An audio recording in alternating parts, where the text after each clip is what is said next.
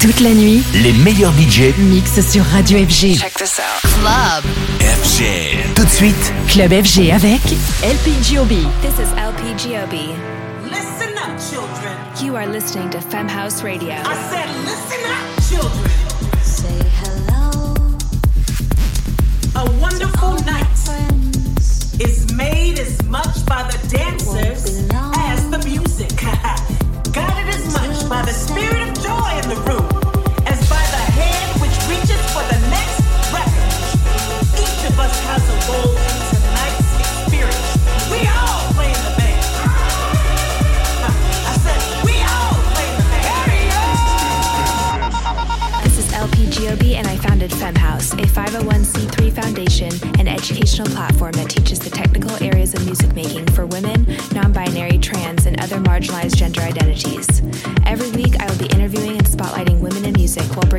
best dance tunes from around the world. Femme House Radio. This week's guest. This week on Femme House Radio, we have former Femme House fellow Hai-Life.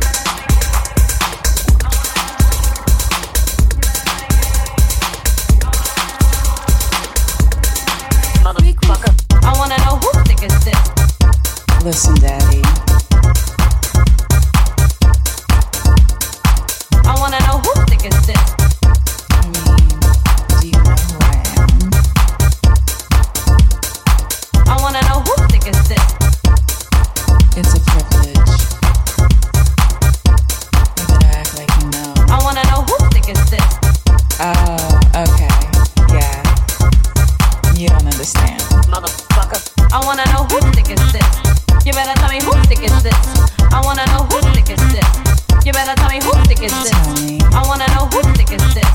You better tell me who sick is this. I wanna know who sick is this. You better tell me who sick is this.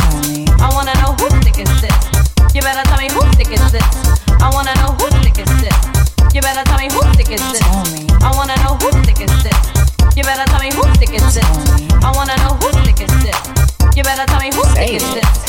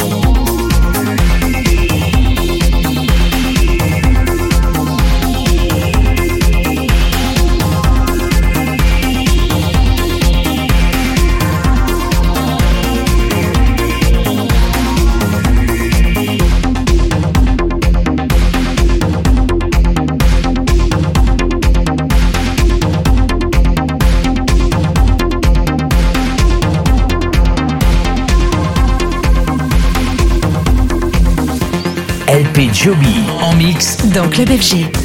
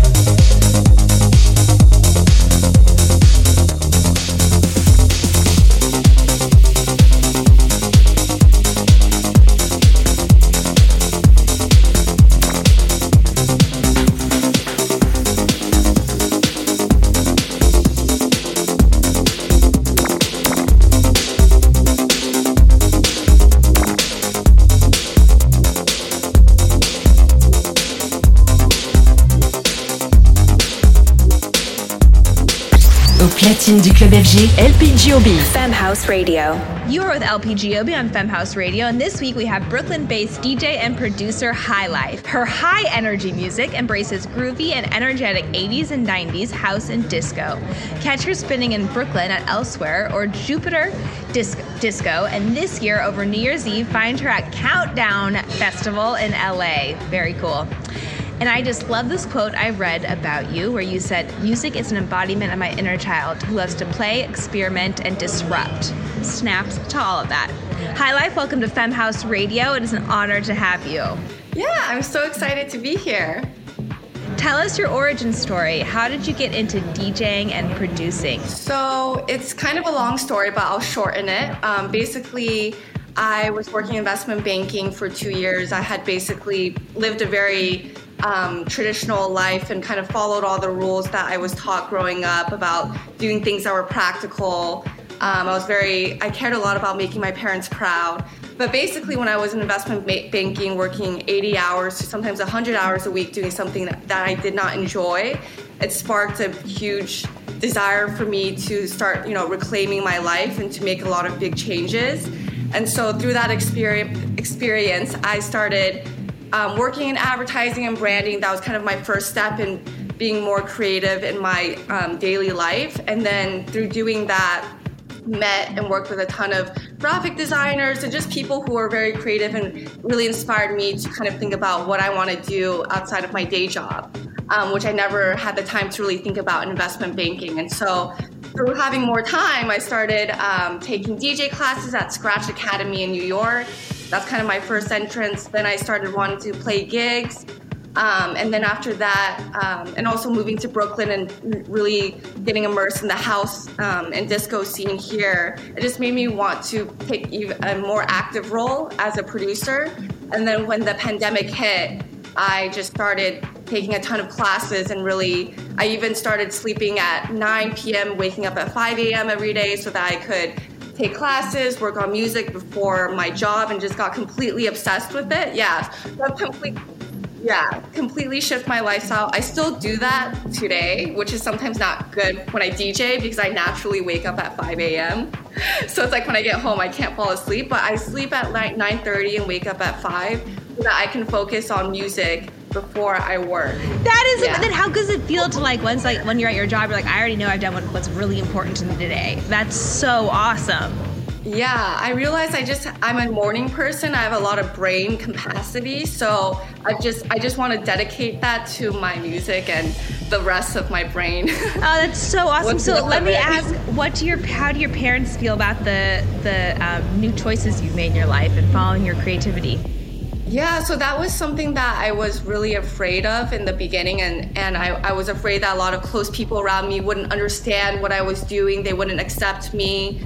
Um, but actually, they've they, they don't quite completely understand it because uh, they don't like go to festivals or anything that like, and they don't really understand the music world. I don't even think they have a Spotify, but they've been supportive in their own way, and um, yeah, they I think they're just they're, they don't really understand it, but they, they try to support me in the best way that they can.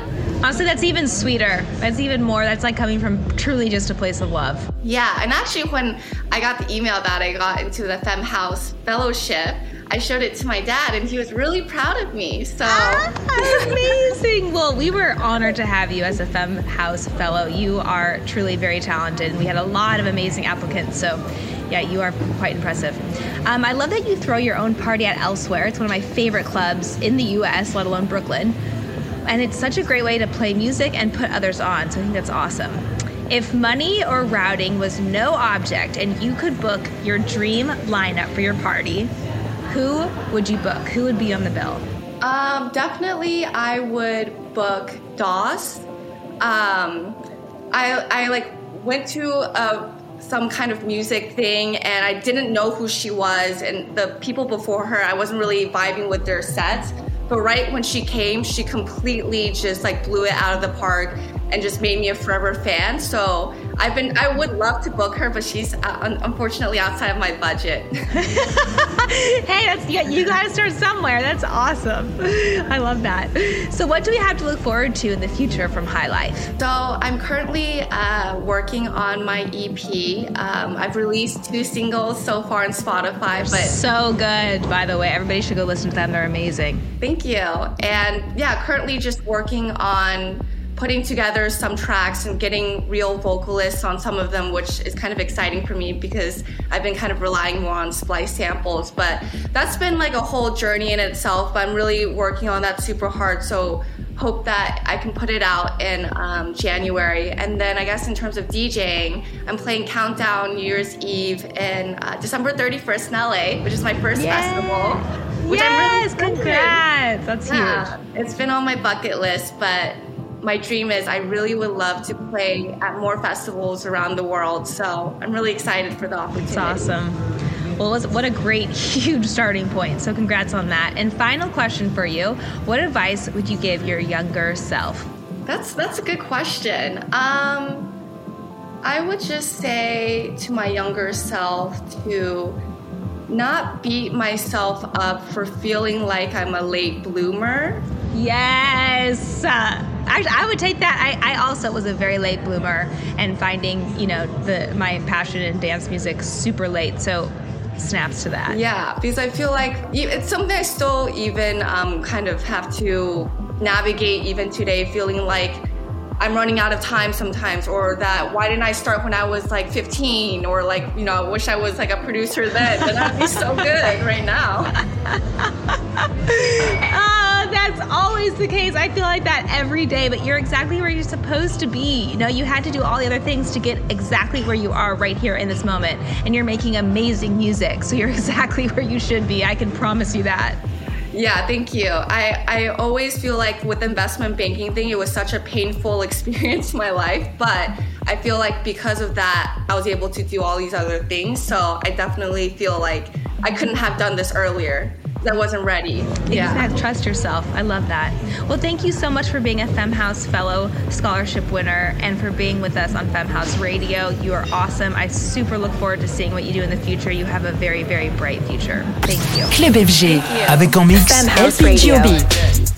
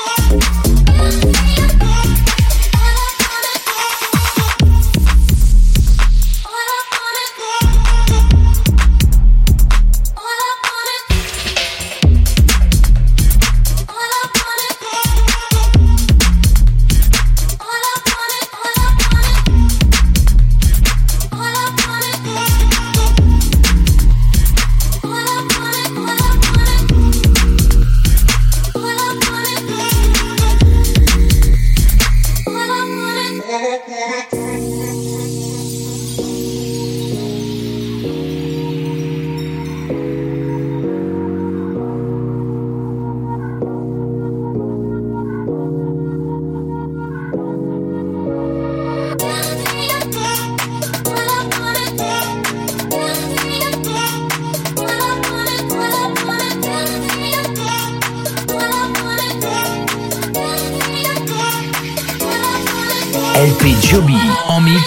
Club FG.